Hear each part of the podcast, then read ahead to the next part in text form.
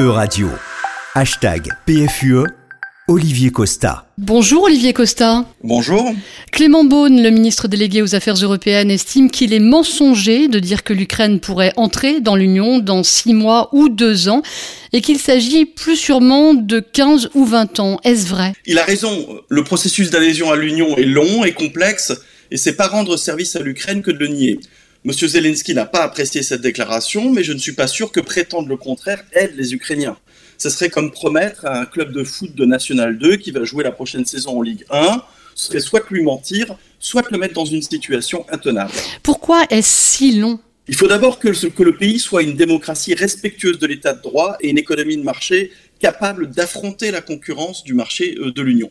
Le pays qui remplit ces conditions peut se voir reconnaître le statut de candidat mais il n'entre dans l'Union que le jour où il respecte tout l'acquis communautaire, c'est-à-dire les traités, mais aussi toutes les règles de droit européen et toutes les politiques de l'Union européenne. Cela exige un immense travail d'adaptation des politiques, des structures et des institutions de l'État candidat. Il n'existe pas de procédure accélérée le Conseil européen pourrait attribuer rapidement le statut de candidat à l'Ukraine en se montrant moins exigeant qu'avec la Turquie ou avec les pays d'Europe centrale et orientale.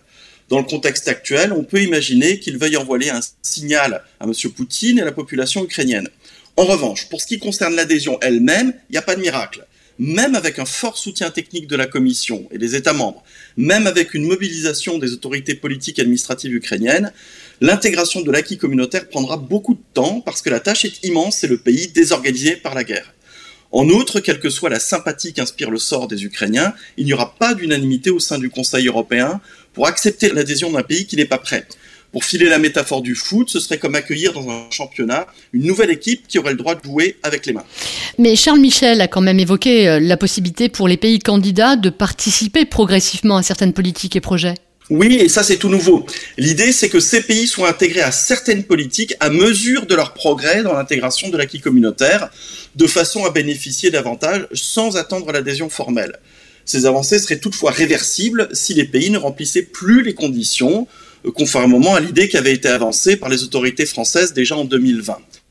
Alors dans le passé, les pays candidats ont déjà pu compter sur des bénéfices avant leur adhésion formelle, avec des fonds, avec des programmes de préaccession, mais l'impact était plus modeste.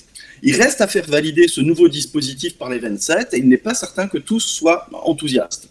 En outre, cette évolution me semble peu susceptible de consoler les Ukrainiens du caractère très lointain de leur entrée dans l'Union. C'est donc euh, pour cela qu'Emmanuel Macron a proposé la création d'une communauté euh, politique européenne.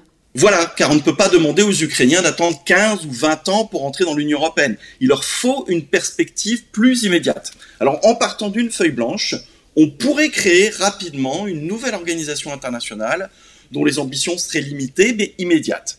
L'idée progresse, elle a été reprise par Charles Michel, le président du Conseil européen, qui parle à présent de communauté géopolitique euh, européenne. Et ce sujet est inscrit à l'agenda du sommet européen des 23 et 24 juin.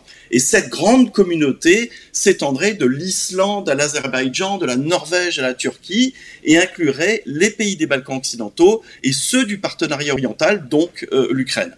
Elle serait focalisée sur les relations extérieures, mais pourrait inclure des programmes de l'Union qui ne nécessitent pas d'alignement réglementaire, comme la recherche, le développement ou l'énergie.